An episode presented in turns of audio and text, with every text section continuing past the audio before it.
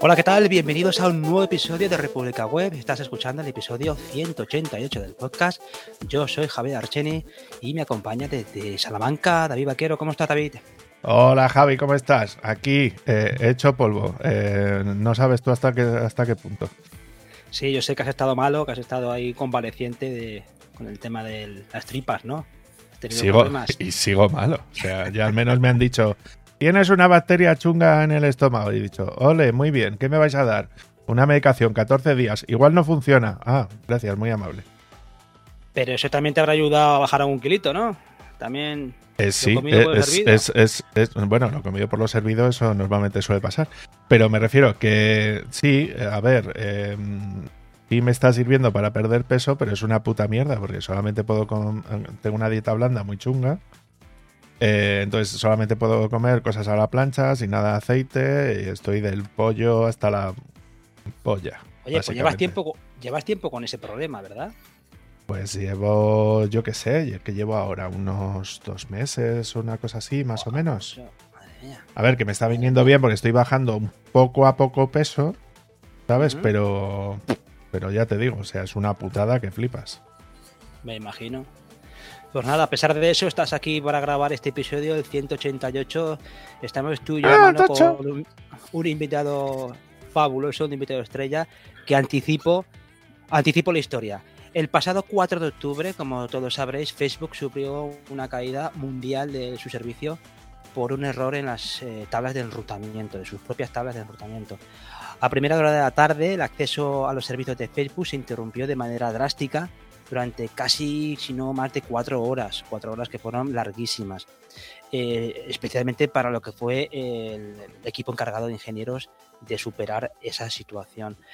A pesar de esa eh, situación, la verdad es que tuvieron que aguantar también eh, muchas bromas a posteriori en redes sociales hasta que lograron primero recuperar el servicio y luego también esa parte de, la campaña mediática que se, que se, que se produjo. ¿no? De hecho, eh, también al poco tiempo, otro proveedor eh, no tan grande como, Facebook, eh, pero sí también considerable, o VH europeo, también sufría una disrupción del servicio que afectaba a muchos de sus clientes. Estos incidentes sirvieron para poner el foco en los perfiles profesionales encargados de la fiabilidad y disponibilidad de los servicios. Para este episodio contamos con la, eh, con la grata presencia de Ramón Medrano Llamas, que actualmente desempeña su trabajo en Google como SRE. Con él queremos hablar de este perfil profesional, de sus atribuciones y de cómo desempeñan su trabajo en el día a día. También hablaremos, por supuesto, de esos incidentes de Facebook y de VH que también han dado mucho que hablar. ¿Qué tal, Ramón? ¿Cómo estás? Hola, buenas noches. Bueno, buenas noches o buen día al que lo escuche por las mañanas. Eh, bueno, muchas gracias por tenerme aquí. Y eh, bueno, yo, como bien dices, soy SRE, SRE que es Site Reliability Engineer, eh, ingeniero de fiabilidad del sitio. Sí, sí, sí. llevo ocho años aquí en, estoy en Suiza, en Zúrich. Y yo me dedico a identidad digital. O sea, los servicios que nosotros, que mi equipo tiene, son los de autenticación y autentificación. Y pues básicamente cada vez que entras en una mm, propiedad de Google, un site de Google que tiene que es sign in, o sea que tienes que poner tu nombre de usuario y contraseña y demás, por todas las cookies, tokens, todos estos servicios, ¿no? Y mm, nosotros, porque bueno, estamos hablando de Facebook y de VH, pero también hemos tenido nuestra parte de, incidentes también. Eh, La puedes contar, eso te puedes contar, ¿no, Ramón? Sí, sí, yo de esos de primera mano alguno que otro. y, y, bueno, la verdad es que está bien el, el, un poco la conversación que vamos a tener acerca de los incidentes y demás. Eh, sí se ve una cosa para empezar es el, con todo el tema de cloud computing y estas cosas se ve cada vez más el impacto que tiene, ¿no? El, mm. Cuando un proveedor de este calibre, pues sea Amazon, Facebook o yo que sé, o Google también, tienen una incidencia de todo lo que se... todas las cosas que están afectadas ¿no? de la sociedad. Sí, desde luego porque eh, te hemos invitado eh, porque de grupo de. Nosotros tenemos un grupo en Telegram que se llama Maldito, Maldito Questmaster. perdón. Y un compañero puso un, un, tweet que la verdad que fue bastante retuiteado en, Twitter, en el que explicabas eh, con detalle, paso a paso, o por lo menos la situación del, de ese escenario que tenía Facebook con el problema que tuvo. ¿Quieres ilustrarnos un poco la situación desde el punto de vista de un SRE, cómo, cómo fue ese problema de Facebook y cómo lograron solucionarlo? Sí, a ver, yo creo que la podemos entrar en los detalles un poco del programa. Ellos publicaron al día siguiente una especie de postmortem, ¿no? Que la verdad es que se agradece porque estaba bastante detallado de lo que estaba pasando, de lo que pasó, ¿no? Y luego sí hay que decir que el recuperar toda la red de, date cuenta que la red de Facebook debe ser la cuarta red más grande del mundo, o la tercera, ¿no? y, y, lo hicieron en tan solo cuatro horas, ¿no? Para el problema que era. Entonces lo que ocurrió fue que estaban haciendo, como sabéis, Facebook, eh, Google o Amazon, aparte de tener centros de datos, más de uno, tienen cables submarinos y conexiones intercontinentales y demás.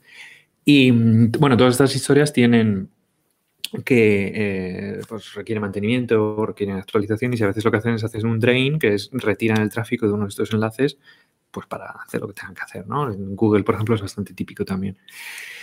Em, entonces lo que ocurrió ahí es que una de las herramientas que tenían, esto obviamente hay que verlo desde el punto de vista de lo que yo sé es lo que está publicado. Correcto. Mm. de, este, de este incidente. Podemos hablar más en detalle de otros que yo sí sé de, primera persona si preferís, pero bueno, en este caso lo que hicieron fue eh, uno de los uno de las herramientas que estaban usando para eliminar tráfico de uno de los enlaces, lo que hicieron fue desconectar todos a la vez, ¿no? Entonces todos los centros de datos que tenían estaban aislados entonces lo que ocurrió es que las herramientas que tenían de, por ejemplo, los servidores DNS y demás, empezaron a eh, todas las rutas, todos los routers que tienen, los border routers que se llaman, que son los routers que conectan con otros sistemas autónomos, eh, empezaron a decir, bueno, pues como estoy desconectado, lo que voy a hacer es retirar esas rutas. ¿no? Entonces, como todos estaban desconectados, retiraron todas las rutas de todas las subredes de, Facebook, de, Internet. Entonces, básicamente todo el sistema autónomo de Facebook, el sistema autónomo, digamos que es una colección de, redes, em, desapareció. Era, estaba, todas las rutas estaban sin ofrecer, nadie, ningún router ofrecía ninguna de esas rutas a ningún em, segmento IP y esa red dejó de existir durante un tiempo. Entonces, claro, el, yo por lo que digo que la gente se en redes sociales más se fijaban mucho, joder, qué, qué incidente, no sé qué, no sé qué. Mm. el, yo creo que fue un, un, un, trabajo hercúleo el recuperar todo esto en solo cuatro horas porque no tenían ninguna herramienta de internet tampoco. creo que tuvieron que ir físicamente a los centros de datos a, trabajar con los routers en persona y ni siquiera las, tarjetas de acceso les, les, funcionaban porque ninguna de sus rutas internas tampoco estaba, operativa. ¿no? Entonces, bueno, físicamente tenía que ir a los centros de datos, parchear las rutas de, o los anuncios en los routers y demás. No es sencillo. Y luego hay que ver también la escala. O sea, toda la red de Facebook estaba sin recibir tráfico y, por ejemplo, hay cosas que son interesantes a esta escala, que es, eh, por ejemplo, un centro de datos que tienen en, Lulea, tienen uno, por ejemplo, en el norte de Suecia, otros en Estados Unidos y demás, puede consumirte, no sé, entre 30 y 40 megavatios. Cuando estás sin tráfico, consume unos 10 megavatios menos, ¿no? Entonces, claro, si ofreces todo el, todo el tráfico de golpe, tienes que arrancar 10 megavatios de es levantar todo eso de golpe. Entonces puedes tirar, por ejemplo, los generadores o la red eléctrica local si no lo haces bien coordinado. O, por ejemplo, si tienes un router y dices, venga, vamos a abrir al ingreso, ¿no? El tráfico de entrada. Claro, el primer router que anuncie todos los, los una de los eh, segmentos de Facebook Claro, tienes miles de millones de dispositivos pidiendo dónde está, dónde está el servidor, ¿no? Entonces, el primer router que ofrezca una ruta a un sistema autónomo, por ejemplo, un ISP como Telefónica o Level 3 o lo que sea, todo el tráfico del mundo de Facebook va a pasar por ahí, ¿no? Entonces lo tienes que hacer de una forma bastante coordinada y bastante bien pensada. O cosas como, por ejemplo, todas las notificaciones que se habían generado durante las cuatro horas del incidente de email, puedes tirar todos los, los las MTAs que hay de por el medio de, tránsito, ¿no? De, email y demás. Se vio este efecto con los DNS. Ellos quitaron los, los DNS autorizativos de ellos, no estaban eh, disponibles. Y entonces los DNS de distintos operadores y demás, pues los clientes estaban reintentando de cuál es facebook.com o .net o lo que fuera, ¿no? Y tenían mucha más carga. Cloudflare tiene un artículo que está bastante bien, ¿no? Que lo explica lo que, lo que ellos vieron. Sí, aquí una de las cosas que llama la atención primero es que cuando, eh, lo que tú comentabas, que la mayoría de la gente se quedó con, con, la, con la gracieta del día de, o los memes que se originaron con respecto a, oh, fíjate que Facebook ha caído, lleva X tiempo caído, pero dada la magnitud del problema, es lo que, que, tú comentarás, como comentaste, es que fueron solo cuatro horas, porque eso podía haberse prolongado durante, vamos, bastante, bastante tiempo. Hombre, es que es complicado porque normalmente, por ejemplo, cuando tú tienes mm, los SRIs, en Facebook se llaman Production Engineers, pero el rol es muy similar. Nosotros estamos on call y cuando tienes alguna incidencia suelen ser incidencias menores, ¿no? Entonces tienes pues, algún servicio que, no funciona y bueno, tiene el impacto que tenga en los eh, clientes, pero tú tienes tus herramientas, ¿no? Entonces tienes tus dashboards, tienes la monitorización, herramientas de depurar, ¿no? En este caso no tenían absolutamente nada. Entonces eso lo complica más. Por eso yo digo que la verdad es que yo le tengo un respeto grandísimo a esta gente porque lo que, lo que han hecho es solo de coordinar la respuesta, no sé cuántos production engineers tendrán, pero ponte que tengan mil o dos mil. Eh, solo coordinar esa respuesta, ¿no? en, que no haya pánico y demás y caos, sin herramientas de comunicación, que es lo que la gente tendría a diario, ya eso es complicado. Mm. ¿Tiene esto algo que ver con el tema este de la ingeniería del caos y todo este tipo de paradigmas en los que, como hace Netflix, esto de los, monos del caos que de repente hacen como que tumban muchas instancias y obligan a los equipos a, trabajar en situaciones extremas? Sí, hombre, el chaos engineering está muy bien porque lo que hay una cosa que decía Netflix con mucha razón era que la única manera de digamos, tener éxito en cuando todas las cosas fallan es estar fallando permanentemente, ¿no? Entonces, el, chaos engineering lo que es es estar simulando incidentes durante todo el tiempo de manera que los, las aplicaciones son resilientes, ¿no? Porque la, única manera de ofrecer fiabilidad en sistemas distribuidos es al nivel de aplicación, al fin y al cabo, porque todas las capas que hay por debajo siempre van a fallar alguna cosa, siempre hay algo roto. ¿No? Y entonces, claro, eso lo que hace es simular cosas. Pues quitas discos de, máquinas, quitas enlaces transatlánticos si quieres, quitas servicios de backend aleatoriamente. Entonces, la cuestión es si alguno de los servicios que ofreces a los usuarios se ve afectado, pues ahí sí que tienes una, una forma de hacer un rollback muy rápido, porque lo que haces es el fallo que está simulando se elimina automáticamente para que pueda seguir sirviendo, pero puedes hacer un postmortem rápidamente y decir, mira, si ah, produces este fallo, a lo mejor con estas circunstancias, este, esta aplicación no es resiliente a ese dominio de fallo, ¿no? David, ¿quieres introducir algo? Voy, un momento. A ver, em, yo quería preguntarte eh, a ver si puedes definir lo que serían las funciones de un SRE, ¿no? Porque yo creo que hay una, hay una misconcepción que es el tema de, pues eso, del tema de que yo voy a, trabajar de DevOps o para participar en un, puerto, en un puesto de DevOps. Y yo creo que la gente está bastante confundida de lo que es DevOps, ¿no? Sería más la filosofía, ¿no? En la que se basa eso, esta conjunción entre desarrollo, sistemas, ¿no? Es decir, de integrar todos los procesos que tienen que ver con, lo que es la puesta en marcha de aplicaciones en producción, ¿no? Por, resumirlo mucho. Eh, respecto a, pues eso, eh, lo que es el puesto en sí de ese rey y las funciones que realiza, ¿no? Entonces, ¿puedes decirnos un poquito cuáles son las funciones que realiza un, un SRE y que nos cuentes un poquito, pues eso, cómo, cómo es un hmm. día a día de, de un SRE? A ver, aquí hay, eh, se puede explicar de dos maneras. ¿no? en primer lugar, yo siempre digo que la filosofía es de DevOps. O sea, esto de Developer Operations es, digamos, la, filosofía general de lo que tienes al final son ingenieros de software haciendo cosas de producción. Entonces, un ingeniero de software que va a hacer va a escribir software para hacer lo que tenga que resolver. ¿no? Entonces, el, mucha automatización, lo de infrastructure as code, todas estas cosas. ¿no? Yo creo que en general la gente es más familiar ahora con, con DevOps. Ese RI al final es solo una implementación de esa filosofía. ¿no? Nosotros utilizamos todos los principios de DevOps, pero lo centramos todo alrededor de los SLOs, que son los Service Level Objectives, ¿no? y a partir de ahí es con lo que hacemos muchas cosas, ¿no? Entonces tú cuando tienes un servicio al que tienes que dar soporte, dices, bueno, ¿cuál es el SLO que le vamos a poner a este servicio, ¿no? Entonces, dependiendo de la importancia que tiene para el negocio, le pones más o menos, ¿no? Dices, bueno, pues queremos una disponibilidad de 5 9, que sería 99,999%, ¿no? Entonces, claro, una vez tienes esa definición que viene del, negocio, ¿no? Lo que, estás, lo que estás haciendo, si es un servicio como la autentificación en Google, por ejemplo, tiene bastantes más de 5 9, ¿no? Bueno, bastantes más, no, tiene como 6. Eh, es muy importante, pero también, claro, cada 9 que tú añades de disponibilidad, por ejemplo, es más caro porque tienes que hacer otros proyectos, tienes que desplegarlo con mucha más redundancia, ¿no? Entonces, eso te define un poco los proyectos que tú vas a hacer.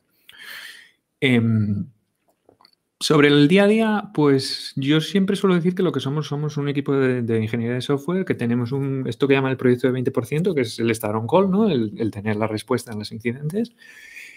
Y lo que hacemos son proyectos de ingeniería de software. Nuestro feature, o sea, nuestro dominio es la fiabilidad, ¿no? Eh, pero dentro de ese dominio cualquier cosa es, es, válida. Puedes hacer desde cosas que son muy conocidas, como es monitorización, automatización de las releases, historias de estas, ¿no? Pero también puedes hacer cosas de la propia aplicación.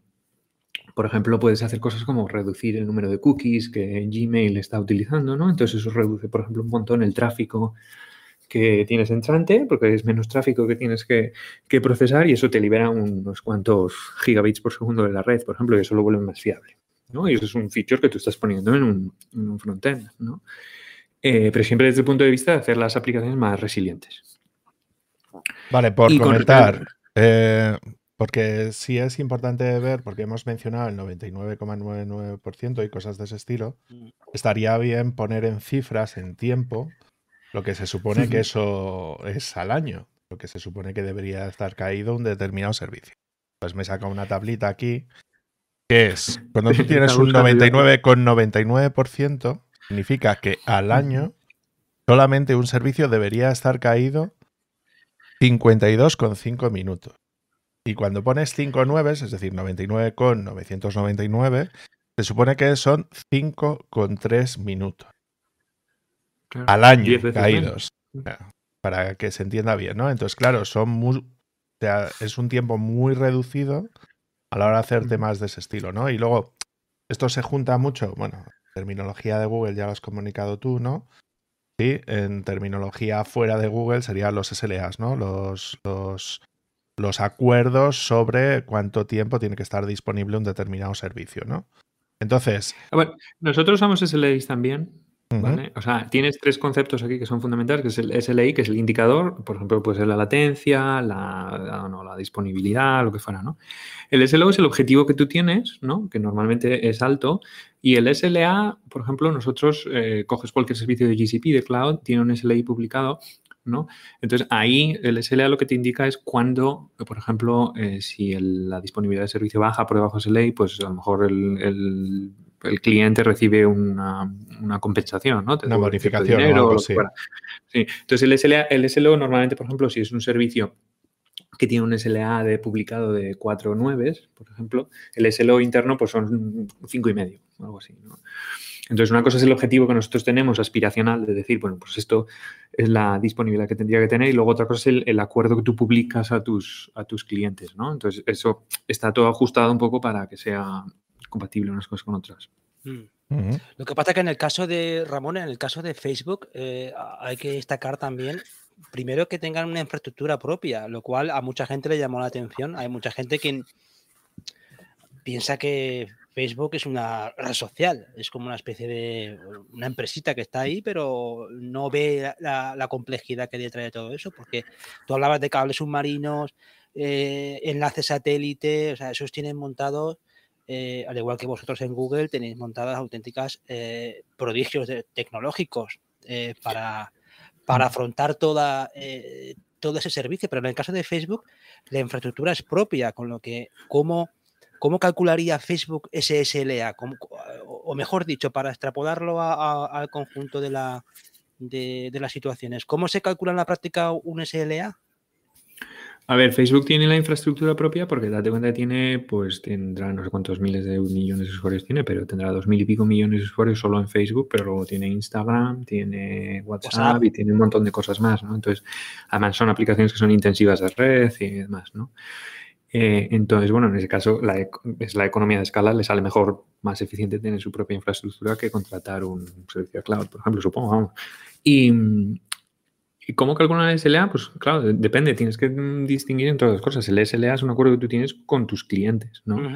Entonces, si bien, por ejemplo, un servicio, vamos a coger un servicio de Google para no hablar de Facebook todo el rato, que a lo mejor les parece, ¿no? El, tienes un servicio como el Google Cloud Storage, ¿no? Entonces, eso es algo que tú tienes que no negociar, pero tener un, hay gente de product, ¿no? De producto y demás que entiende cuál es la dependencia que los clientes van a tener de ese, de ese servicio. Entonces tú ahí tienes que diseñar un SLA adecuado al uso que van a dar de ese servicio. Por ejemplo, a lo mejor en un servicio de almacenamiento la disponibilidad no es tan importante como la durabilidad, dependiendo de lo que sea, ¿no? Entonces tienes una disponibilidad de sí, tú vas a poder acceder al servicio, ¿no? Pero tienes que tener un SLA también de durabilidad, es decir, los, los datos van a estar disponibles durante miles de millones de años, porque aquí no perdemos datos nunca, ¿no?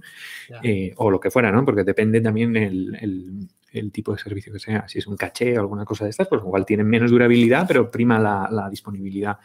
Eh, entonces es algo que la gente de producto tiene que, tiene que entender. A lo mejor también puedes tener un SLA diferente para cada cliente. ¿eh? hay diferentes clientes que a lo mejor tienen otros requisitos, ¿no? Entonces tú le ofreces un SLA diferenciado. Em, y luego el SLO que tú tienes internamente tiene que ser suficiente como para decir, bueno, nosotros tenemos una disponibilidad del servicio que nos permite con ciertas garantías cumplir el SLA más o menos permanentemente. ¿no? Obviamente, si tienes un incidente como el de el que tuvo Facebook de cuatro horas o que tuvimos nosotros en diciembre, ¿no? Eh, que tienes el servicio caído globalmente durante, yo sé, una hora o tal, a partir de cinco minutos ya te da igual, aunque tengas 5 9 que 7, porque ya siempre vas a romper ese SLA al fin y al cabo si tienes un incidente de esta duración. Entonces, la intención es no tener lo que llamamos nosotros, es decir, no tener fallos globales, ¿no? Es decir, obviamente las cosas van a romperse porque se acaban por romper siempre, porque una release te puede ir mal o lo que sea, ¿no? Pero la cuestión es que tengas el servicio parcialmente degradado, ¿no? Lo que, lo que ocurrió con Facebook es que tenían todo caído, ¿no? O lo que ocurrió en Google en diciembre es que teníamos todo caído, ¿no? Entonces, si lo tienes parcialmente degradado, por ejemplo, porque haces un rollout de una nueva versión de tu software o lo que sea, al tener muchos dominios de fallo, porque tienes varios centros de datos o varios clusters o lo que sea, eh, puedes tener uno que está indisponible, pero el resto está todo disponible, ¿no? Entonces, bueno, una mayoría del tráfico sí que puede ser atendida.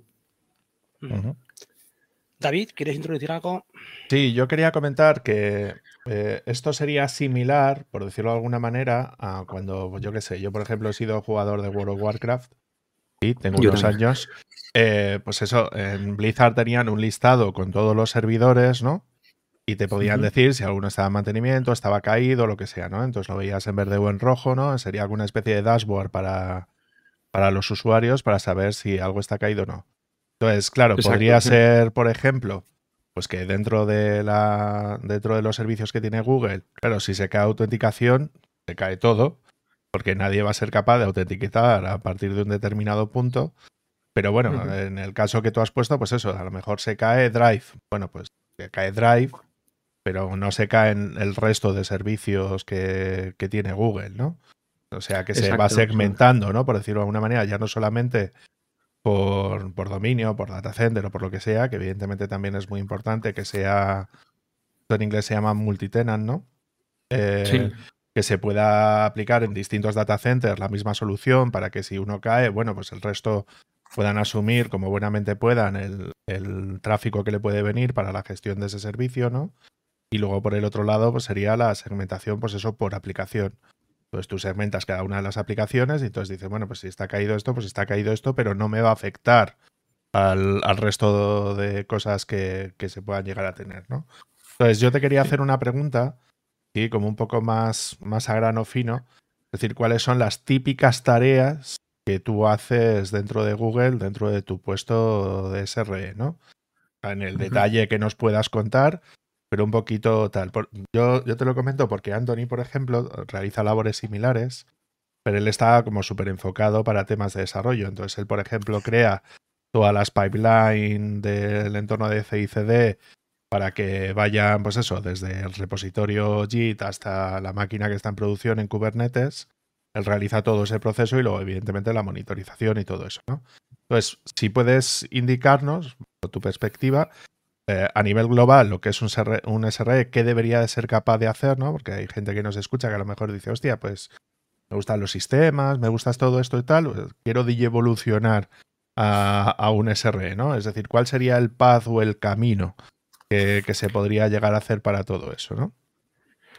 A ver, el, es que el, todo lo que has comentado son labores que realizan los, los SRIs. Depende de los servicios que tengas, en, en distintas etapas del ciclo de un servicio necesitan distintas cosas. ¿no? En lo que hace un SRI, al fin y al cabo, es gente de sistemas. ¿vale? Yo soy ingeniero de software. Yo oficialmente soy un ingeniero de sistemas, pero yo lo que hago es software ¿no? de sistemas distribuidos. A mí no me preguntes de Machine Learning, pues no tengo ni papá. Eso sí, consensos y cosas de estas, y dominios de fallo, redes y demás, sí.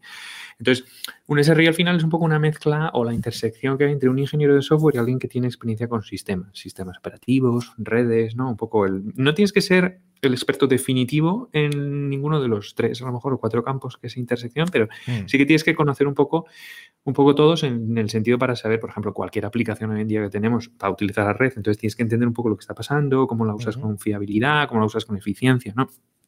Y las cosas que nosotros hacemos pues como te digo, depende del ciclo vida del servicio. Nosotros, por ejemplo, en nuestro equipo tenemos como ochenta y tantos servicios, ¿no? Eh, muchos son microservicios que son nuevos, que están hechos en Java, 11 ¿no? Entonces, por ejemplo, en, todos esos servicios, como digo yo, esos son el, el cattle, ¿no? lo que tenemos, el ganado, lo que tenemos que hacer es eh, automatizar. Entonces, hay mucha inversión en automatismos, lo que comentabas de las pipelines de, de releases, monitorización. Hay mucho de estandarización ahora, ¿no? Es decir, bueno, si tienes no sé cuántos servicios, no puedes tener un equipo de 80 SRIs para 80 servicios, uno por cada servicio, ¿no? Porque no, eso no escala en la vida, ¿no?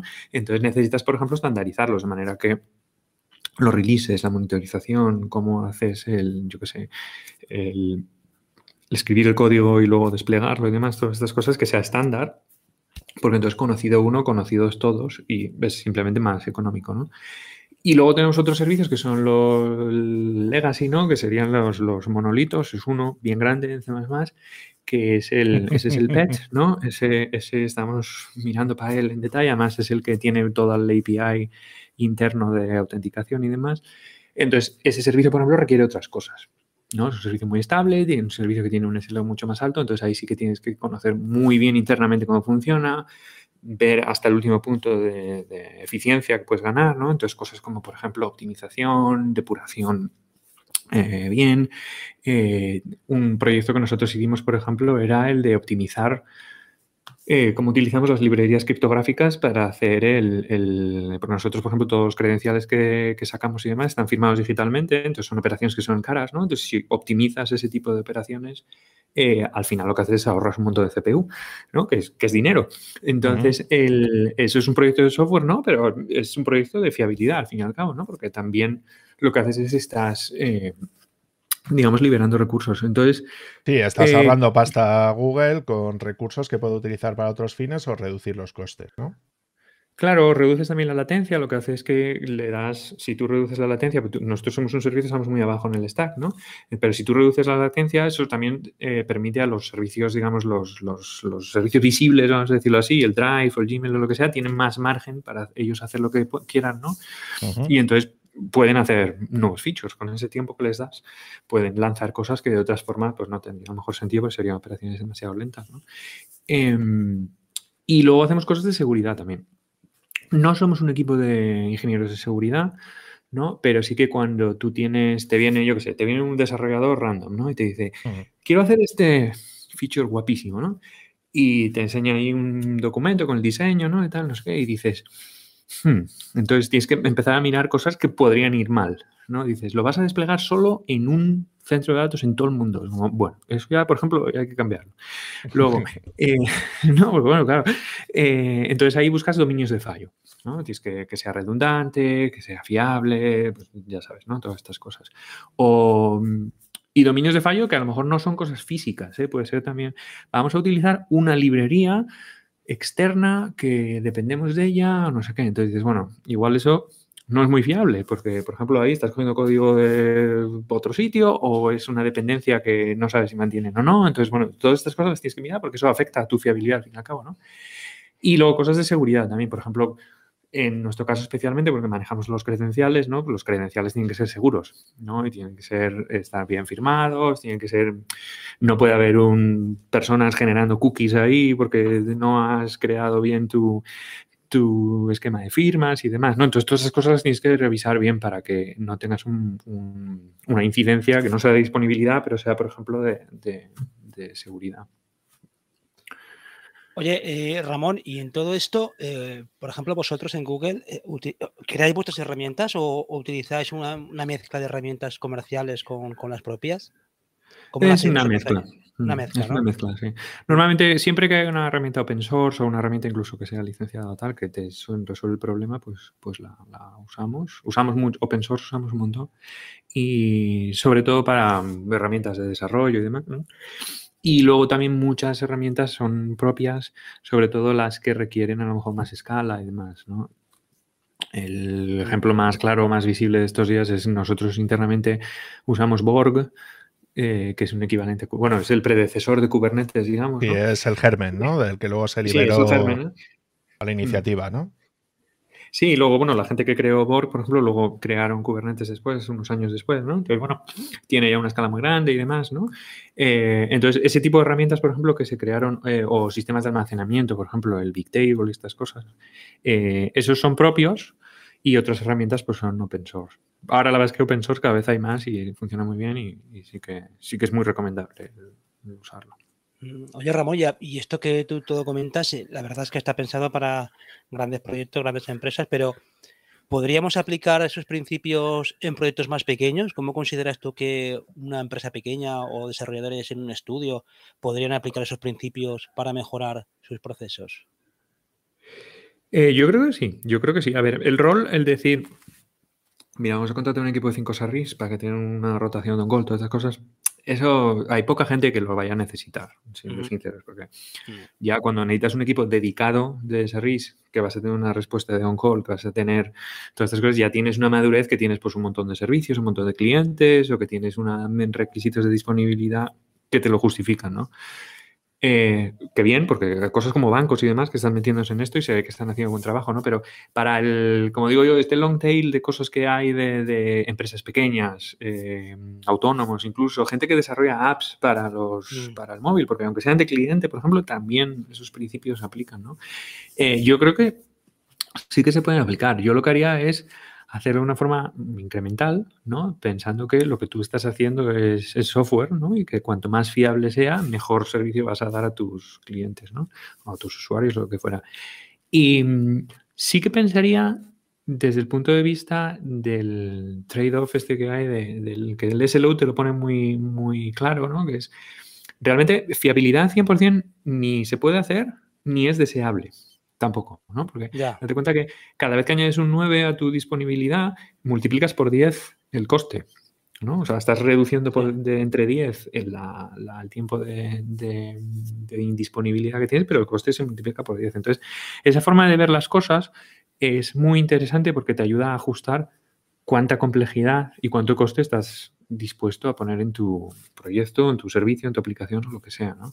Entonces, bueno, no tienes que hacer nada muy formal, ¿no? Pero pensar, decir, vamos a ver, yo tengo una app que distribuyo para los usuarios de iOS o Android, de lo que fuera, ¿no? Vamos a ver, ¿cuánto tiempo yo estaría dispuesto a tenerla indisponible? Y en muchas ocasiones, si lo miras sobre un año y demás, con dos o tres nueves, para una gran mayoría de aplicaciones es más que suficiente, ¿eh? mm, que parece que es muy poco, ¿no? Pero es, como, mira, dos nueve me parece que es una hora, ¿no? Sí, algo así. Dos eh, nueve son. Dos nueve son tres días con 65. Bueno, pues tres nueve, ¿no? Por tres nueve son ocho horas con 76.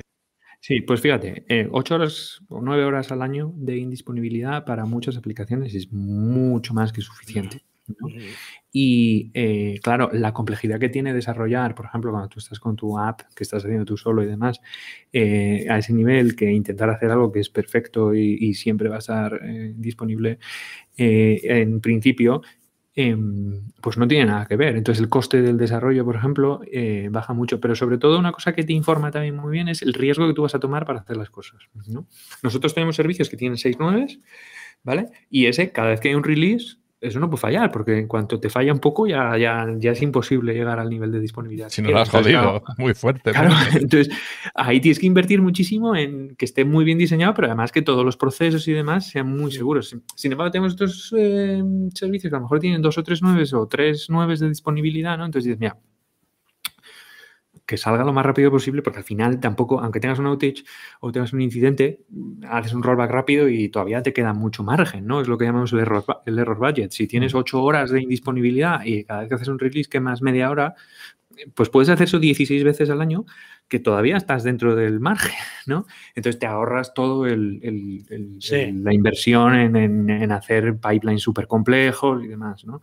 Entonces yo lo, miraría así, ¿no? Ese, ese, Sí, la gestión, la gestión de riesgos que hacen mucho la compañía de seguros, ¿no? Valoran el, los riesgos que hay, la repercusión económica que eso involucra y, las coberturas más o menos se, montan así. Claro. Se todo en función del riesgo. Porque tú si lo miras así desde el SLO, al final hay tres, siempre hay tres personas o tres roles involucrados en la definición en SLO, que es, tienes la gente de producto. La gente de producto te va a venir y te va a decir, no, no, yo necesito al menos nueve nueves, porque esto es fundamental. Esto es lo, máximo.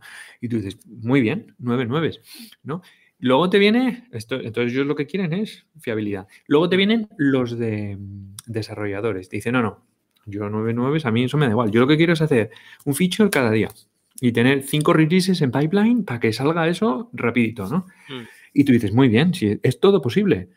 Entonces les dices el precio. Dices, mira, hacer releases, dos releases por día, 5 9, por ejemplo, necesito que me deis para el equipo de producción y demás 800 SRIs. ¿no? Y se quedan como, pero ¿estamos locos? dices, mira, esto es todas las cosas que habría que hacer. Entonces dicen, ah, bueno, vale, entonces bueno, vamos a, vamos a ir ajustando, ¿no? Entonces, a lo mejor con 3 9 va a ser que nos valía, igual con hacer un release semanal también. Dices, bueno, pues con dos personas lo tiene.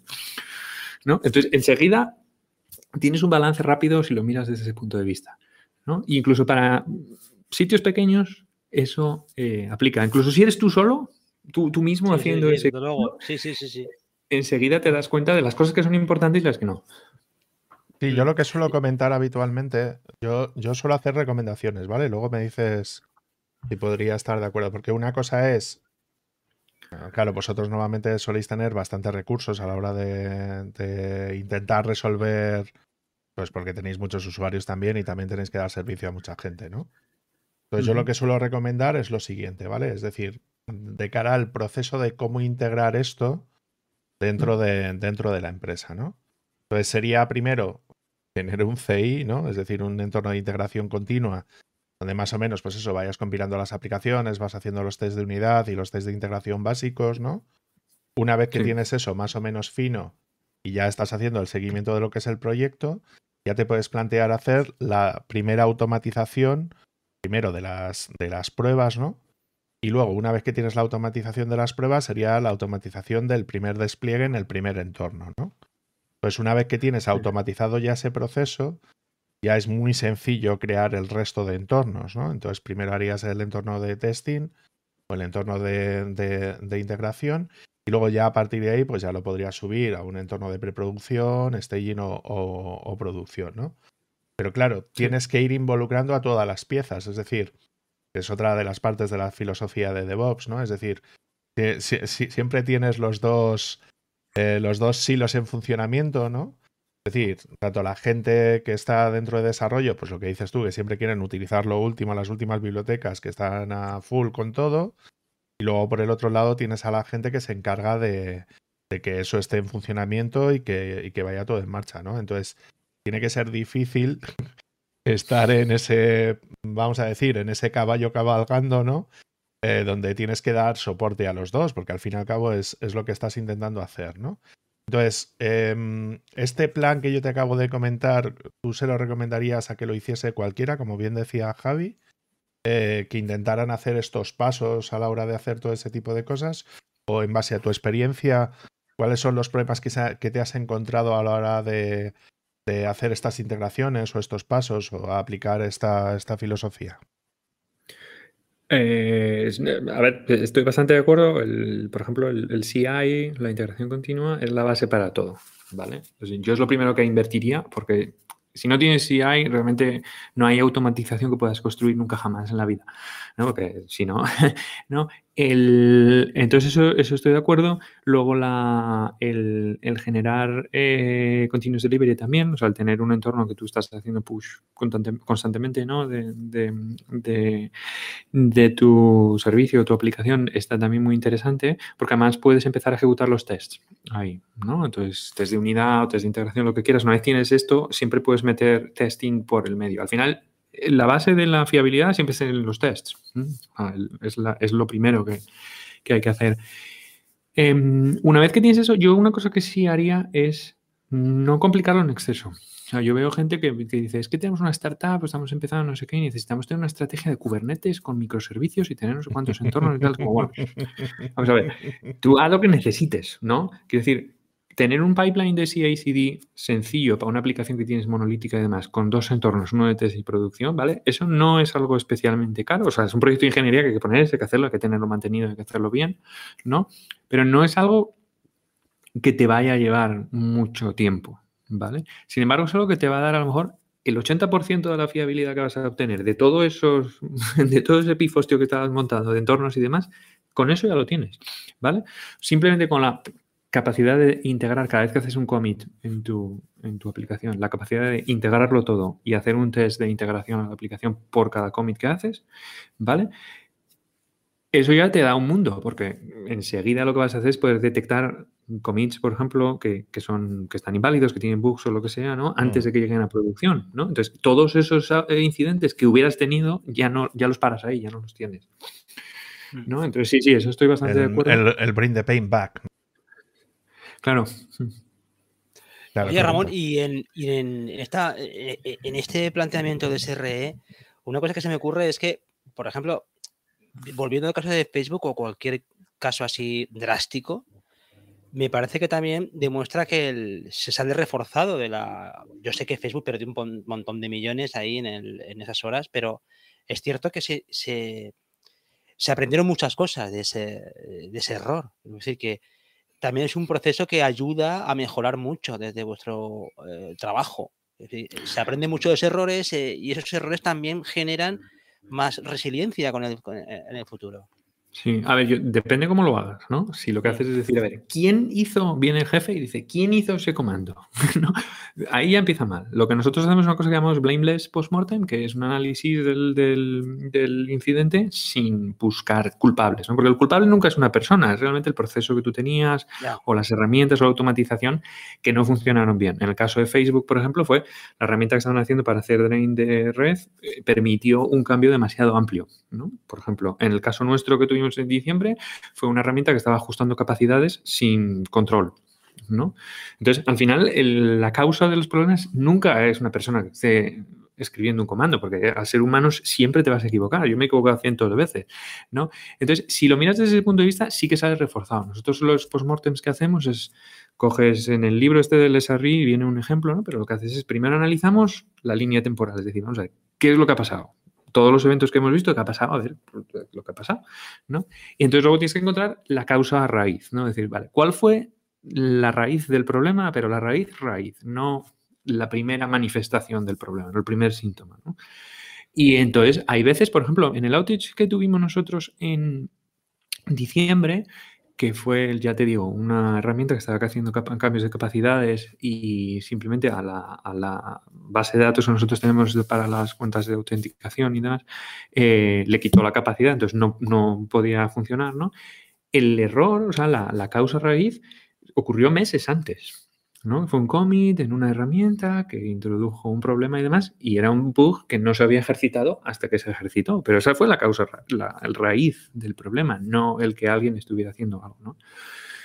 Y entonces luego ahí es cuando aprendes las lecciones aprendidas, ¿no? y los action items, que serían las cosas que tienes que hacer para prevenir que ese problema no vuelva a ocurrir, o esa clase de problema, ¿no? Que eso es lo interesante. Entonces, cuando metes cosas, pues, yo qué sé, en el caso de Facebook, habrán estudiado cómo hacer los cambios en los routers, habrán estudiado cosas para hacer más, tener un diseño más resiliente de la arquitectura que tenían de DNS, lo que fuera. En nuestro caso, pues hicimos Ahora tenemos herramientas que verifican que no haya cambios de capacidad sin control, ¿no? Y estas cosas. Entonces, si lo haces desde ese punto de vista, claro que sales más reforzado. pero también es difícil hacerlo así, porque mm. la cultura que hay en muchos sitios no es esa, ¿no? Entonces, si consigues cambiar el chip, ¿no? Es cuando puedes convertir un incidente, ¿no? Que sí, efectivamente, pues puede haber miles, bueno, miles a lo mejor no, pero cientos de millones de dólares de impacto y demás. En una empresa así de grande es fácil que lo pueda haber en cuatro horas o cinco. Em, lo puedes convertir en algo que es un valor ¿no? Que hace que tus servicios tengan una diferencia con los de la competencia. Porque sí, tuviste un outage ahí, un incidente, pero ya sabes que nunca jamás has de tener uno de ese calibre. Sí, sí, ah, yo te lo digo porque con, la historia demuestra que hay muchas empresas y muchos servicios que han salido reforzados de situaciones malas, que han vivido situaciones muy malas y, se han sabido recuperar con respecto al, a cómo han afrontado eso y la mejora que han, que han, que han hecho de sus productos, ¿no? de sus servicios. Y se me ocurre por eso, porque creo que es un, que tú le decías antes, solamente la coordinación para, para que todo el mundo se pusiera de acuerdo a la hora de actuar, la jerarquía, el movimiento de personas, el acceso, la coordinación de seguridad, son procesos que terminan por rimarse y en el caso de, supongamos que pasa algo similar en Facebook dentro de seis meses y es posible que esto se reduzca a 10 minutos, no lo sé podría ser así. No, ya te digo yo que el, mismo, conociendo como son, no, les va a pasar porque hacen un trabajo ah, buenísimo. ¿eh? eh, pasará a otro y a Google también nos pasará otro outage porque y a VH y a todos porque al final lo que estás haciendo es manejar sistemas distribuidos que son muy complejos entonces siempre hay una categoría de incidentes que nosotros llamamos lo de interacciones de servicios complejas ¿no? porque hay veces simplemente que es este servicio funciona bien, este funciona bien, pero cuando juntas los dos servicios en un cierto estado, tiene un incidente, ¿no? Entonces, eh, claro, si tienes un stack que tienes a lo mejor seis servicios, pues casi puedes ver todas las combinaciones que puede haber tú, pero cuando tienes solo mi equipo tiene 80. Imagínate todos los equipos que no sé cuántos, yo que sé, miles de servicios que puede haber, dos que pueden estar en partes del stack muy separadas, pueden tener una interacción que generen que generen un incidente y además puede ser eh, mucho después de cuando los cambios que fueron la raíz del problema se introdujeron. Hmm. ¿Y el caso de VH, cómo fue, qué diferencia hubo con respecto al de Facebook? El caso de VH fue similar porque estaban haciendo cambios en un, en un, en un router. En este caso tenían una, tiene una región en, en, Virginia, en Estados Unidos, y querían, uno de los routers querían quitarlos del, de la red para hacer otro mantenimiento, lo que fueran a hacer, ¿no? Entonces, el, comando o la orden que dieron resultó en que eh, tuvo el efecto contrario. Quitaron todos los routers de servicio y todo el tráfico de VH y entraba por el router que querían eh, ah, mantener. Entonces, esto es lo que se llama un black hole. A, Google creo que también le ha pasado alguna vez, hemos estado cerca. Y em, lo que ocurre en este caso es que, claro, todo el tráfico que va entrante a VH destruye un, un router de esos, ¿no? Entonces hay sobrecarga, lo tiene que tirar todo y, tal. En este caso era más, bueno, no voy a decir más sencillo porque también tendría su complejidad. No conozco VH internamente cómo funcionan sus, redes, pero eh, ellos tenían disponible su infraestructura. Entonces lo pudieron revertir relativamente rápido. Pero el caso es muy similar, o sea, es un cambio que tú quieres hacer en, la, en, tu, en tu infraestructura, en tu aplicación, en lo que sea, que resulta en un impacto mucho mayor. El blast radius este que llaman es mucho mayor del que tú, del que tú creías que iba a ocurrir. ¿no? Y todos los incidentes, bueno, todos no, pero una gran mayoría ocurren por cambios que tú estás introduciendo en el sistema. Un nuevo binario, una configuración nueva, quieres cambiar el tráfico de la red. suele ser por, por cambios que estás realizando. Es muy raro que un cambio en el contexto te afecte a ti. Son legendarios esos incidentes, por ejemplo, cuando se cae una fibra en no sé dónde porque alguien estaba con la excavadora, ¿no? O sea, queda como, queda como muy legendario, pero son, son menos comunes. David. Sí, yo quería comentar también el caso de que también le pasó a, a OVH, que fue bastante famoso, que fue que se les quemó un data center entero. Entonces, claro, entonces em, sí me gustaría introducir ya de cara, bueno, hemos hablado de, pues eso, de empresas chiquititas, ¿no? De qué es lo que pueden llegar a necesitar en un determinado momento, ¿no? O por dónde pueden empezar. Pero claro, luego tenemos empresas más tochas, ¿no? Donde a lo mejor tienen, pues eso, en su caso podían tener un servidor en la nube colocado en algún sitio y tal, que estaba replicado, pero a lo mejor estaba en el mismo data center que, se puede llegar a tener, ¿no? Entonces, si nos puedes llegar a explicar por qué, o, en vuestro caso, cómo gestionáis este tipo de posibles incidencias, ¿no? Cómo intentáis resolverlo, eh, de lo que, mm, repito, de lo que nos puedas contar, ¿no? Eh, de cómo resolver este posible problema, es decir, de que llega un data center que está en Berlín y que resulta que peta entero. Eh, ¿cómo, ¿cómo, os enfrentáis vosotros a esa, esa situación y cuáles son las medidas que colocáis al respecto? A ver, nosotros lo que hacemos es tener redundancia en todos los niveles, ¿no? Date cuenta que con la escala que tiene Facebook o la escala que tiene Google, estás mirando eh, dominios de fallos que son completamente esotéricos, como rayos cósmicos haciendo eh, flips de memoria, ¿vale? Los bits de memoria, cosas así de, tal, ¿no? Que a lo mejor empresas pequeñas no lo miran, pero bueno, yo lo digo porque el chascarrillo es así gracioso. Y eh, lo que haces es meter redundancia en todos los, en todos los niveles, ¿no?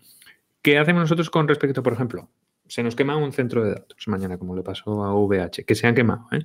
Eh, entonces, lo que haces es nosotros las aplicaciones desplegamos siempre con redundancia de nivel de centro de datos. Entonces, por ejemplo, las de mi equipo, las de autentificación, como mucha gente depende de ellas y tal, lo que hacemos es decir, mira, vamos a desplegarlas para que cada región cuando entráis en lo de GCP y tienes lo de EU West 1, que eso es, me parece que es Bélgica o, Holanda, ¿no? Que hay unas cuantas, ¿no?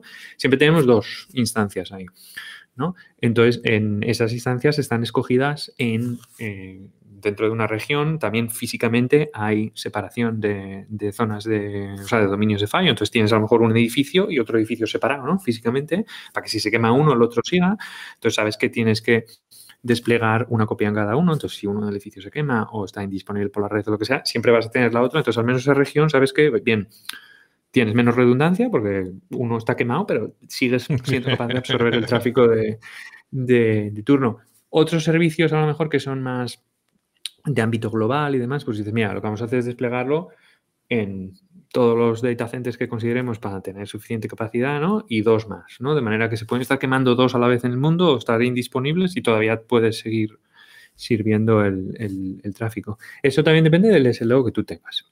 Si tienes un SLO de 3.9, por ejemplo, dice, pues mira, tiramos una copia aquí y otra aquí y ya está. Porque raro va a ser que se quemen los dos y además, aunque se quemen los dos, es raro que vaya a estar nueve horas el tema eh, estropeado, ¿no? Si tienes un SLO muy alto, pues ya tienes que pensar en distintos niveles de redundancia, ¿no?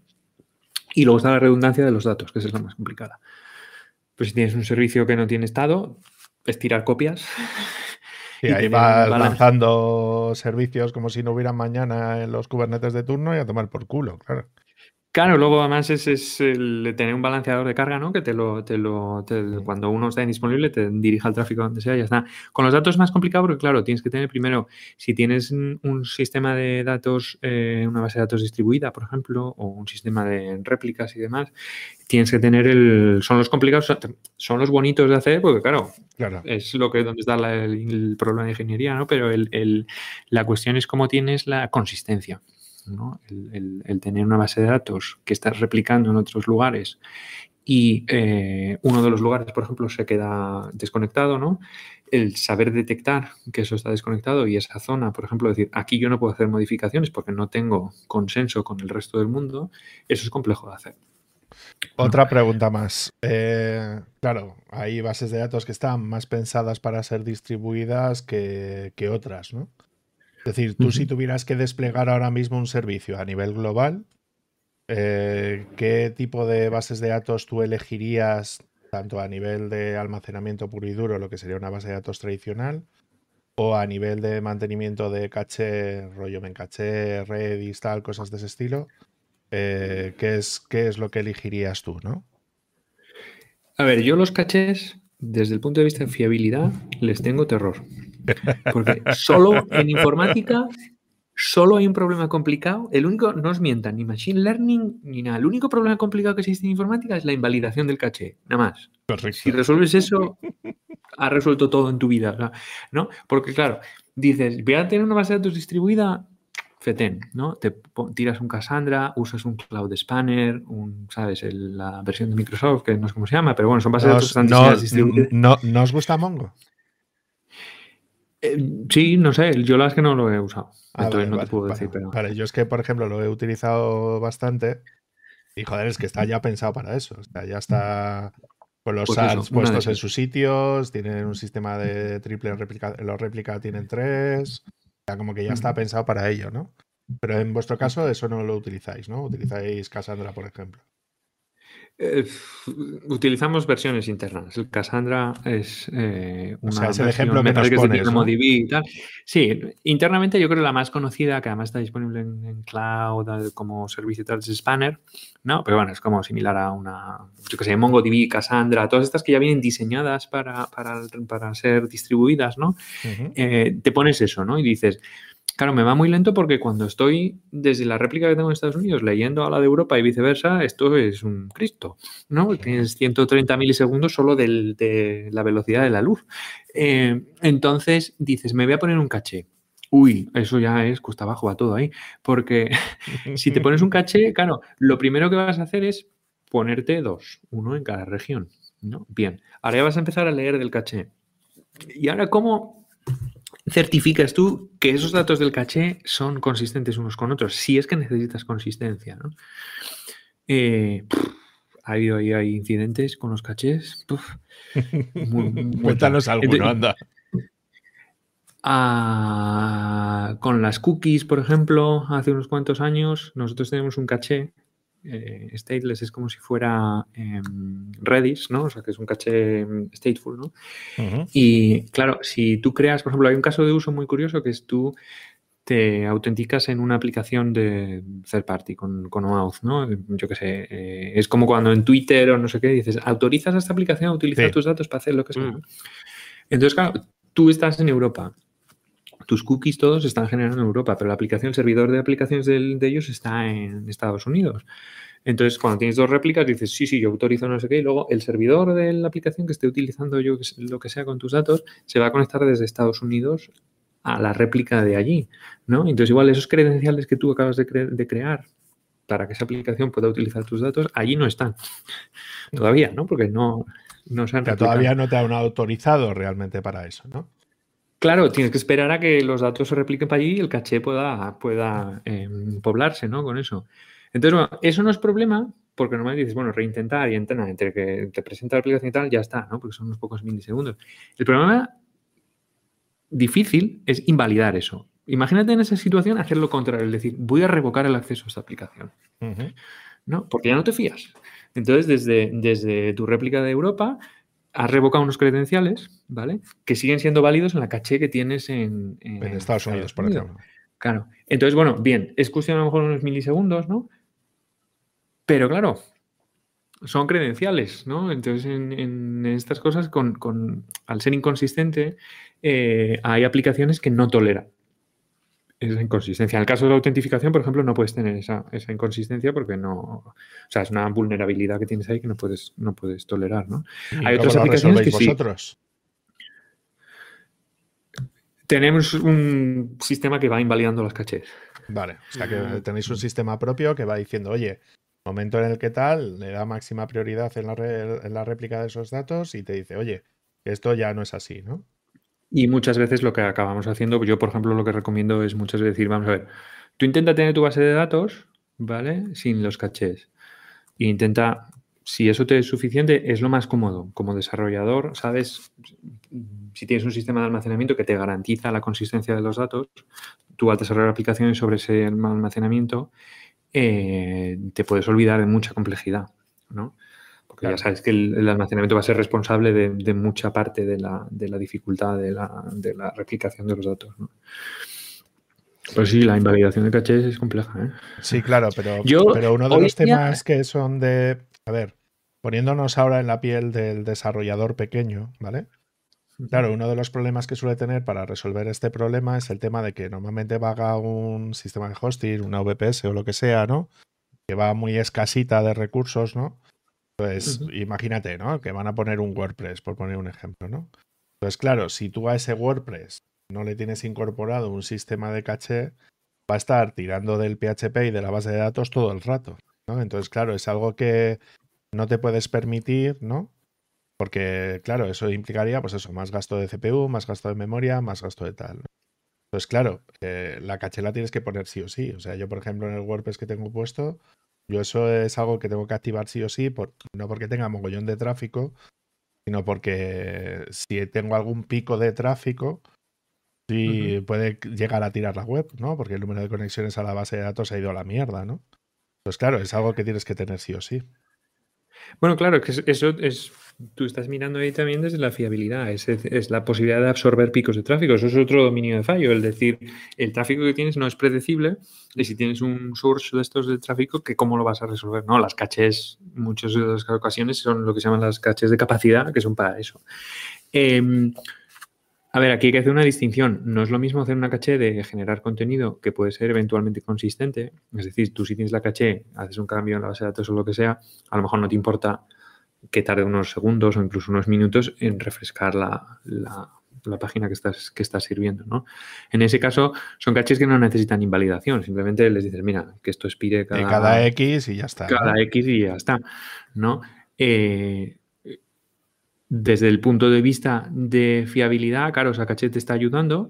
Em, también tienes que tener en cuenta que te está ocultando una demanda que tú vas a tener. Si tienes un pico de tráfico, ¿no? Eh, esa demanda no está llegando a tu, a tu backend o a tu PHP o a tu base de datos, ¿no? Claro. Y entonces tienes que tener en cuenta que puede llegar el momento que te que llegar porque tengas que generar una, un contenido que no puedes cachear, por lo que sea, porque, yo qué sé, empiezas a personalizar las páginas o lo que sea. Entonces, claro, ahí tienes que pensar el impacto que tiene la caché en el resto del, del, del sistema. Sí, yo lo que suelo hacer es que monitorizo bastante el, eh, lo que es la caché en sí, lo que es el servidor. Por ejemplo, si es un Drupal, colocamos un varnish delante. Entonces lo que monitorizamos mucho es el tráfico que le entra el, el varnish y luego hacemos estudios de saber cuando se salta el varnish, es decir, cuando tenemos una parte backend, por decirlo de alguna manera, que es la parte de gestión, claro, eso no lo puedes cachear. Entonces, claro, tienes que ir midiendo muy bien de qué cacheas o qué no cacheas, ¿no? Para, para que tengas una página web que vaya rápida y que funcione correcto y el backend que realmente tire de la base de datos funcione de manera ágil. Pues para ese colocamos otra caché más, que es la caché de nivel 2 de acceso a la base de datos, ¿no? Que es la que nos permite cachear lo que es el acceso a la base de datos en sí, ¿no? Claro, esto cuando tú lo planteas desde, mm, repito, desde la perspectiva de una empresa pequeña, ¿no? De lo tienes controlado con dos o tres, cuatro servidores, pues bueno, es más o menos manejable, ¿no? Lo que tiene que ser muy complicado, creo yo, ¿no, Ramón? Es a la escala a la que trabajáis vosotros, claro. Eh, sí y, no, porque también tienes que tener en cuenta que muchos de los servicios de, por ejemplo, ya que hablamos de base de datos, base de datos que tenemos y demás, te abstraen mucha de esta complejidad. Mm. Entonces, aunque tengas una escala muy alta, si lo que haces es decir, una cosa que hay que separar muy bien es el estado del stateless, ¿no? Si lo tienes bien separado, escala muy bien, ¿vale? Aunque tengas caches o lo que sea, si tienes stateless, eso, tú empiezas a tirar ahí, da igual. Y luego el problema que tienes, obviamente, para escalar la base de datos es diferente, ¿no? Entonces tienes que aplicar otras técnicas y demás, pero también puedes escalar mucho una base de datos. Sin ir más lejos, coges un MySQL y con eso puedes tirar a la de Dios, de, lejos con ellos. Porque bueno, hay mucha gente que dice, no, no, yo ya tiro de MongoDB distribuido y tal, como bueno. Yo soy de esa opinión, ¿eh? Es decir, que a mí, por ejemplo, el hecho de pues de empezar a desarrollar directamente y de, no tener que pensar por defecto cuál es la estructura. Esto ya te hablo como desarrollador, ¿eh? Es decir, ya no de, de, ya no pensar qué estructura de datos es la que necesito en un principio y que vaya evolucionando con el tiempo y que yo pueda tirar eh, mm, a una colección eh, chorrocientos mil millones de objetos que no todos tienen por qué tener el mismo número de propiedades, para mí ya es una ventaja. ¿Sabes? O sea que en ese sentido, a nivel de desarrollo, yo últimamente estoy recomendando más pasar a bases de datos no SQL, precisamente pues porque ya escalan por defecto, no te tienes por qué preocupar de si eso tiene que crecer, ¿no? Ya está preparado para poder funcionar ahí. Y luego por el otro lado, pues que es una ayuda al desarrollador porque te permite desarrollar mucho más rápido porque no tienes que estar pendiente tanto de las migraciones, de, las tablas, los datos, los índices, todo esto, ¿no? Que te puede retrasar bastante una release. Sobre todo si tienes un cambio de esquema de base de datos bastante grande, ¿no? Sí, a ver, al final como todo, todo tiene pros y contras. ¿eh? las bases de datos relacionales, por ejemplo, llevan décadas y creo que han mostrado de sobra la, potencia que tienen ¿no? y hasta dónde escalan y demás, las ventajas que tienen. Y las bases de datos no SQL, eh, en Google las usamos bastante, ¿no? Eh, tienen las ventajas, lo que has dicho, por ejemplo, la, inmediatez de decir, mira, yo voy a tirar una tabla y venga, y ya veremos lo que pasa después. también cuando van creciendo mucho y demás, la ausencia de esquema, por ejemplo, el tener los datos sanitizados y que más o menos las cosas estén como tienen que estar y eso, pues también el coste que no pagas al principio luego viene después, porque un cambio de esquema no puedes estar tirando datos como si fuera como si fuera ahí escombro, ¿no? Entonces, eh, depende del proyecto que estés haciendo al fin y al cabo. Entonces, es lo bonito de ser ingeniero es el, el que no hay una respuesta. Yo no te puedo dar una respuesta de qué base de datos usar porque depende de lo que estés haciendo. ¿no? Entonces, unas veces será el MongoDB, como tú bien dices y demás, sobre todo proyectos que quieres empezar y hacer muy incrementalmente y estas cosas. Y otras veces a lo mejor dices, pues yo tengo que coger una base de datos, yo que sé, un Oracle, a lo mejor incluso, o sea, tú vete tú a saber, ¿eh? Y, otras veces serán em, una base de datos ya distribuida desde el principio y dices, pues voy a usar Spanner o el MongoDB, pero con varios nodos o lo que fuera, ¿no? Porque ya sabes a dónde vas a ir, ¿no? Entonces, mm. pero no, siempre se da el, no siempre se da el caso. Hacer de pitoniso de fiabilidad tampoco es una gran estrategia, ¿no? Decir, claro, decir, yo voy a necesitar pues al menos 17 nodos de esto porque seguro que llegamos a tener 200 teras de información y más de 100.000 consultas por segundo, ¿no? Entonces, bueno, vamos a diseñar el esquema así o vamos a ponerlo asado, ¿no? Entonces, claro, el, optimizar todo esto de antemano eh, no es bueno porque, claro, es una complejidad que es bueno pagarla cuando lo necesitas, ¿no? Sí, esto es lo que decía mi cuñado, que vende seguros, que el mejor seguro es el que no se usa. Siempre decía eso. eso es lo que dicen todas las empresas de seguros, ¿no? Hombre, que si no tienen que pagar. Oye, eh, Ramón, para ir finalizando, el camino del Jedi del SRE, ¿cuál es? A, a, ti, ¿cómo te llevó la vida a ser SRE en Google? ¿O cuál es el camino más tradicional, si es que hay alguno, para llegar a ese puesto dentro de Google? El camino más tradicional y más típico son ingenieros de software que le gustan un poco los sistemas y saben de redes o de cómo funcionan pues, los sistemas ficheros, los procesos, ¿no? Entonces, bueno, tienen esa, visión. Yo, eh, yo estudié informática en Oviedo, luego trabajé en el CERN y ahí yo iba a hacer software, pero el software que me tocó hacer y donde empecé fue haciendo un pipeline de, test funcionales. Era una infraestructura que teníamos distribuida, entonces teníamos que diseñar una forma de mandar, eh, es una infraestructura batch, entonces mandábamos mm, trabajos de prueba y demás, entonces monitorizábamos cuál es la disponibilidad que tenían, si funcionaba, la latencia, todas estas cosas, ¿no? Entonces yo empecé por ahí. Luego empecé en Google y tal, y yo me dediqué al principio a la eficiencia, entonces yo me dedicaba a optimizar las cosas. De, ah, pues, temas de rendimiento, ¿no? Claro, rendimiento, sí. Y luego empezamos haciendo cosas de por redundancia, historias de estas, y luego ya, pues, ocho años después, hacemos, hemos hecho de todo. El camino es muy diferente para cada uno, ¿vale? No te diría que hay. Tienes que saber A, B, C. Sí te diría que hay que escribir software, ¿vale? Hay que saber cómo funciona una red o un sistema distribuido y demás, y hay que saber cómo funciona un, un sistema operativo como Linux y demás, cómo funciona internamente. ¿no? No hay que saber el último detalle de la página 422 del Linux internals ¿no? del O'Reilly, pero bueno, saber pues cómo funcionan los procesos, por qué se ha diseñado así, ¿no? Las ventajas que tiene. Eh, y ya está, o sea, porque luego el, campo es muy, muy amplio, ¿eh? No es, no es que vamos a estar haciendo monitorización y CICD todo el rato. Eh, date cuenta, nosotros estamos haciendo proyectos de ingeniería, de software.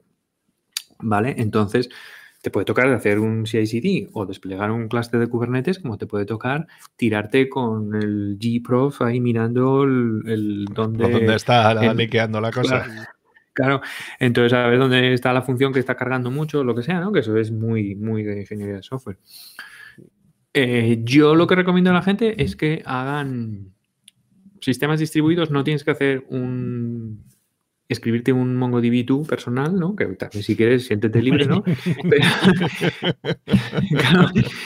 Pero eh, sí mirar las cosas en. Si lo que haces es coger el IDE y escribir tu Java y darle build y ya está, ¿no? Eh, yo te recomendaría salir de ahí, ¿no? Ver cuando tienes ese YAR, por ejemplo, que haces en Java o el binario que tienes en C y demás, ¿cómo lo pondrías en, en producción? ¿no? O sea, ¿qué harías? ¿no? Mm. Entonces, si miras ese, ese, camino que hay ahí, aprendes el 70% de lo que tienes que mirar. Y el tema de recursos, ¿qué recursos nos recomiendas para introducirse a la materia o que tú veas que son interesantes? Está el libro. sí, el libro de Google, Hay un libro que está bien. O sea, el primer libro hay dos. Hay varios. hay, varios. hay dos. Mm. Mm. El primer libro es como lo de principios, de, bueno, pues estos son los SLO, los postmortem, todas esas cosas. Y el segundo es más como cómo aplicarlo a la práctica, ¿no? Eso es también como para lectura de alguien que ya está, en, o sea, ya sabe de informática y demás. Eh, yo para empezar, recomendaría gente, pues, bueno, primero para gente que está estudiando, si hay una optativa de sistemas operativos o de redes, que la cojan, porque eso les va, a ayudar muchísimo a la forma de pensar. Mm. Y luego el, para gente que, que, trabaja en DevOps y estas cosas, con que se miren los SLAs y los SLOs y apliquen una filosofía de DevOps a eso, ya está. Muy bien, David, ¿algún aporte más? Lo digo porque llevamos una horita, horita y cuarto ya casi grabando. A mí me gustaría eh, hablar de lo del tema de. No sé si has visto las noticias del leak que ha habido de Twitch y tal. Eh, que se ha publicado básicamente todo el código fuente, porque la gente se ha quedado con el tema de, pues eso, de lo que cobran los youtubers y los streamers y tal, pero es aún más grave que se ha liqueado prácticamente todo el código fuente de todas las aplicaciones que estaban trabajando dentro de Twitch, ¿no? Es decir, desde cómo funciona el propio Twitch por dentro hasta algunas aplicaciones que estaban intentando hacer de como de una tienda de videojuegos rollo, rollo Steam, ¿no? Entonces, eh, sí me gustaría saber, ya para terminar, prometo, ¿eh? eh vosotros cómo evitáis eh, ese tipo de... A ver, volvemos a lo del tema, que al igual que de fiabilidad 100%, seguridad 100%, no se puede llegar a hacer, ¿no? Pero vosotros, a nivel interno, ¿cómo, cómo gestionáis este tipo de cosas para intentar evitarlas, ¿no? En la medida de lo posible. A ver, lo he visto lo del Twitch, ahí les creo que les filtraron el, código fuente y eso.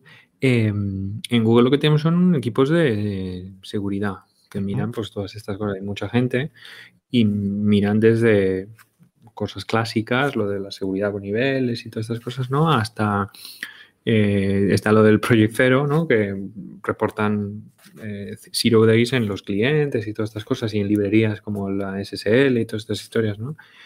Eh, ¿Cómo lo evitamos? Pues no hay, no sé decirte, o sea, yo no trabajo en seguridad, entonces tampoco sé decirte con detalles, pero el... sí, pero eso se integra dentro de vuestros procesos, ¿no? Es decir, sí, hombre, siempre que, siempre Yo, por ejemplo, siempre que hago, yo qué sé, siempre que monto una imagen de Docker, por poner un ejemplo, pues sí me gusta pasarle algún escáner, ¿no? Para que me diga, pues eso, si tiene alguna dependencia que debería actualizar o a nivel de las dependencias de, de las propias aplicaciones, ¿no? De que también te pueden decir de que hay algún tipo de, pues eso, de problema, pues como Jija, ¿no? Te llegan correos diciéndote, oye, esta biblioteca que estás utilizando en este proyecto tiene un fallo crítico de seguridad y tal, ¿no?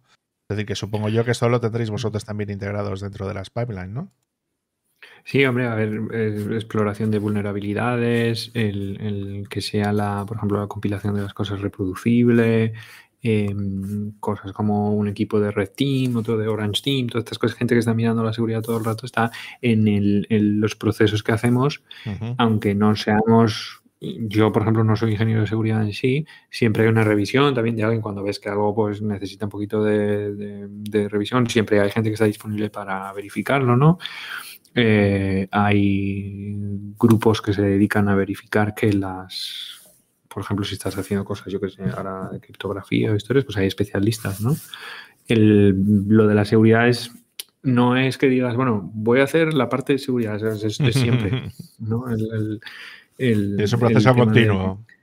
claro, en todo, en todo, lo que haces desde tener los ingenieros de seguridad, pero también cuando tú estás, yo utilizo, por ejemplo, en casa, a lo mejor estoy trabajando, estoy usando mi portátil o lo que sea, pues también tienes que ser consciente que pues ahí es un vector también, entonces es todo, ¿no? La seguridad siempre es en todo momento. Oye, Ramón, hay muchos españoles trabajando ahí en Zurich, en Google. Hay unos cuantos. ¿eh? No te sabría decir cuántos porque como llevo año y medio sin ir a la oficina, ahora pues, han ido contratando nuevos. Entonces, pues ahora he ido he vuelto a ir ahora unos días que han vuelto a abrir alguna hace un par de semanas y mucha gente nueva, entonces no te sabría decir, pero unos cuantos sí, hay varias decenas que hay. Sí que hay, ¿no? Sí, sí. Sí, es que hay buen, sale buen, buen talento de España. No, además, eh, yo sé que en Suiza hay mucho, mucho español trabajando. ¿Y tú cuánto tiempo llevas en Suiza? 11 años. Uy, ya 11 años ya eres, ya, ya tienes, has optado a residencia suiza o eso no te va contigo. Estamos todavía en ello. Cuesta, ¿eh? Yo también tengo un amigo allí, eso cuesta. Nada, Ramón, oye, eh, para finalizar, dejándose algunas coordenadas para localizarte o algún recurso que tú quieras propio, profesional, que quieras eh, destacar. Yo suelo usar el Twitter, tengo ahí R Medrano Llamas, que es fácil de acordarse, y de ahí es lo que hago en red, social. Y cualquiera que tenga preguntas, ahí me encuentra. Estupendo, pues lo dejamos todo anotadito en, la, en las notas del episodio. Bueno, finalizamos, ¿no, eh, David? Sí, sí, dale, Javi. Vale, pues fantástico. Lo dicho, Ramón, muchas gracias por acompañarnos, por contarnos tantas cosas. Ha sido una hora larga ya de, mucho contenido de valor y esperamos, pues, no sé, aquí tienen las puertas abiertas cuando tú quieras. Gracias por tenerme hoy. Gracias a ti. Nada, a los demás, muchísimas gracias por escucharnos. Ya sabéis que nos encontráis en republicaweb.es, página web que recientemente he actualizado para darle un toque, un toque diferente. Está bonita, tú, está bonita. Está bonita. Mucha gente hay mucha gente que echa de menos el otro logotipo, pero bueno, yo creo que simplifica bastante el estilo. Y en esa web dejaremos las notas del episodio con los métodos de contacto para que nos ha dejado Ramón. Y ahí también encontráis todas las formas de contacto que tenemos. Tenemos nuestro canal de Telegram, nuestra cuenta de Twitter, nuestro grupo de Maldito Webmaster y también tenemos eh, el canal de YouTube donde el amigo David deja también el vídeo, este vídeo que estamos grabando, para que quede también en formato vídeo. A mí me encontráis en javierarcheni.com, ya sabéis, desarrollo web, contenidos en internet. Al amigo David lo encontramos en a mí ya sabéis que me podéis encontrar en Foentine, formadores en tiempos revueltos, ahí con José Jiménez dándole duro, a ver si retomamos mm. esta temporada. Y pues nada, pues como has dicho bien, en el, en el canal de YouTube de Cursos de Desarrollo, donde colgamos contenidos, aparte de los que hacemos de República, de temas de Terraform, de Docker y cositas de estas que están bastante guapis. Eh, prometo subir cosas de Ansible dentro de poco. Sí, ya te lo comento, ya lo comento también. Bueno, me callo. Me callo porque eso es del, del próximo evento 24H, 24L, que tendrá también como invitados a, dos componentes del podcast, a, a nuestro amigo Andros Fenellosa, que no ha podido estar, a Andros de programadorwebvalencia.com y de crea.es y saps.studio, con su reciente libro de Closure, y también a Anthony Getchell de ccsolutions.io que tampoco ha podido estar. Un saludo también para Néstor, que tampoco ha podido unirse. Y nada más, con esto agradeceros vuestra escucha, visionado, y os esperamos en la próxima. Un saludo para todos, un abrazo. Chao.